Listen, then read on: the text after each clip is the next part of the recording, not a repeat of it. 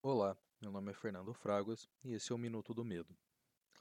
Eu queria ter gravado esse podcast na sexta-feira passada, Halloween, dia 31 de outubro do presente ano de 2020, mas acabei não podendo, então estou gravando hoje.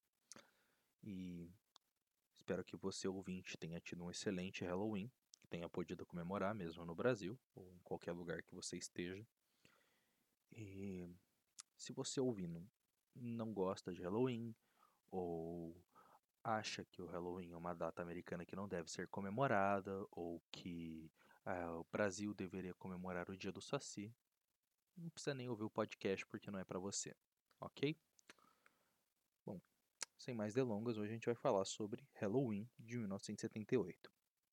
Diferentemente do episódio da semana passada em que eu falei sobre Frankenstein, eu não vou contar o filme porque eu acho que ficou muito monótono e eu não tô afim de fazer isso. Porém, vão haver spoilers, então assista o filme antes de ouvir o podcast, por favor. Ou não, a vida é tua, faz o que quiser. Bom, curiosidade sobre esse filme. O filme foi filmado na Califórnia, porém ele se passa em Illinois. Tipo, por quê? E se passa numa cidade fictícia, fictícia chamada Haddonfield ou Haddonfield, não sei pronunciar, que fica de fato na Pensilvânia. Então o filme é de uma cidade, é de uma cidade né, que é, base, é baseado numa cidade que existe na Pensilvânia com esse nome, Haddonfield, mas se passa na, em Illinois e foi filmado na Califórnia. Então basicamente o filme é baseado numa cidade de uma costa dos Estados Unidos, se passa teoricamente no centro dos Estados Unidos e foi filmado na outra costa. Uma confusão que eu, eu não entendo porquê. Um, outras curiosidades, a gente tem que o, o personagem lá, o, teoricamente, não sei dizer se é o principal, né, mas o, o assassino, Michael Myers, ele é interpretado por vários atores ao longo do filme. Vários, eu não, eu não sei nem listar. E tem um rumor que até o diretor, John Carpenter, interpretou em algum, algumas cenas o Michael Myers, que é bem curioso. O John Carpenter também criou a trilha sonora para esse filme, que é bem legal. É, a trilha sonora é bem. combina bem com o filme, casa bem. Especialmente nas cenas mais de jump scare, né? Esse filme tem algumas, mas nada muito forte. Por sinal, diga-se de passagem que não é um filme muito assustador. Tipo, para mim não é nada assustador. E é um filme legal. Acho que qualquer um pode se divertir vendo ele. Bom, além disso, a máscara do Michael Myers, você já deve saber disso, é uma máscara do Capitão Kirk, que eles cataram numa loja de Halloween aleatória, né, uma loja de fantasia aleatória, pintaram de branco, tiraram as costeletas do Capitão Kirk, a sobrancelha, ferraram o cabelo e botaram lá para ser a máscara do psicopata. Porque esse filme é de extremo baixo orçamento.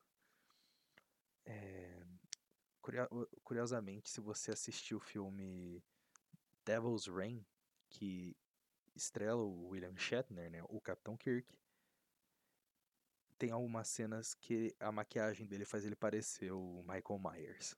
Tipo, é igualzinho.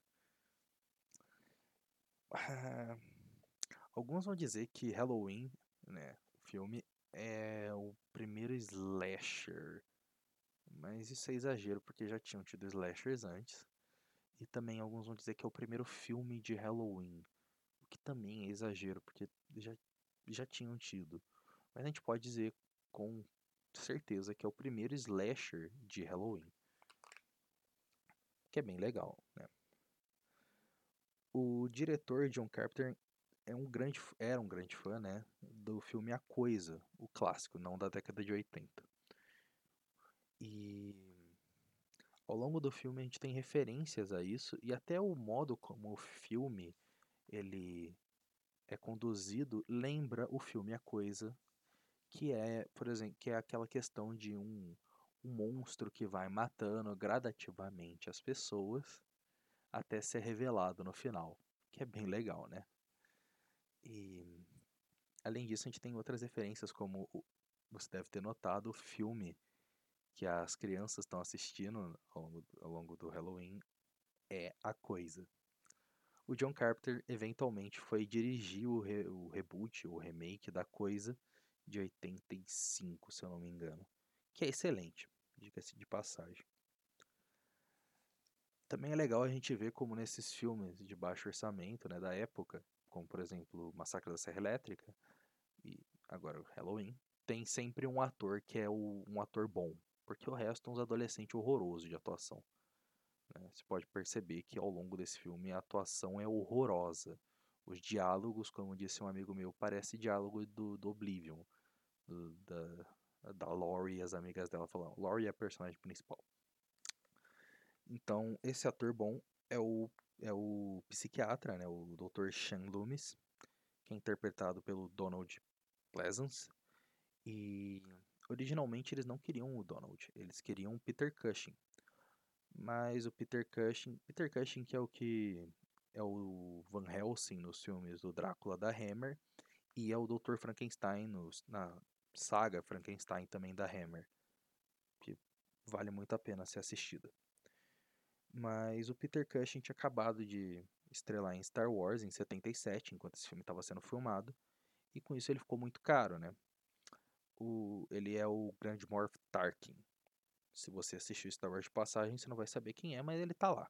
É o cara que a Princesa Leia reconhece. A atriz principal, a personagem principal, a Laurie, ela é interpretada pela Jane Lee Curtis, que, por curiosidade, é filha da Janet Lee, que é a atriz principal do Psicose. Isso é uma das referências que esse filme tem ao Psicose e obras do Alfred Hitchcock. Ou seja, John Carpenter provavelmente também era um grande fã do Hitchcock. A Jenny Lee Curtis era para ela ter 17 anos no filme. Ela tem 22 na quando ela estava fazendo. E para mim ela tem cara de tipo 35, 40. Essa é a minha opinião. E as amigas dela também não parecem adolescente por nada. Mas. É, é lá. Tipo teatro, tá ligado? Você tem que aceitar. Foda-se.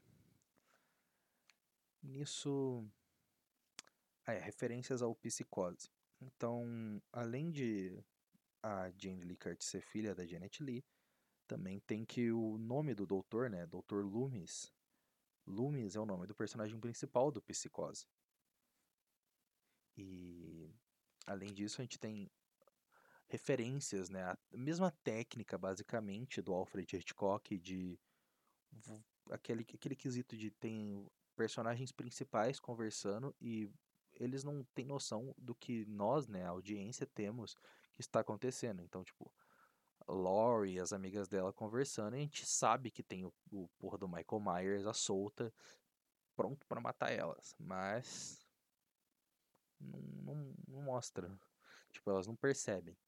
Essa é uma tática que, se você observar, tem em todo. Tem, não em todos, mas em boa parte dos filmes do Hitchcock, que é bem legal. Além disso, outras curiosidades, né? É que esse, não é muito bem uma curiosidade, mas sim um fato, esse filme é bem chato. Tipo, até quase o final é bem chato mesmo. É conversinha de adolescente, de babá, que só sabe falar de sexo e fumar maconha e não estudar, ou no caso da Laura, estudar. Então, é um pouco chatinho de começo e ele é bem lento. Mas dá um tempo, fica no tom que, que ele vai ficando cada vez mais legal. E até que fica um filme muito bom. Bom, como eu disse, eu não vou contar o filme inteiro, mas sim ressaltar algumas cenas. Eu acho interessante a cena em que o Michael Myers criança está assassinando a irmã dele. Porque por algum motivo decidiram botar um point of view, né, um POV nele, só que ele olha para cima enquanto tá esfaqueando. Eu acho que fizeram isso para não ficar gráfico demais a cena, mas para mim ficou cômico. Então o cara tá tipo olhando para cima e matando a irmã dele quando criança. Bizarro.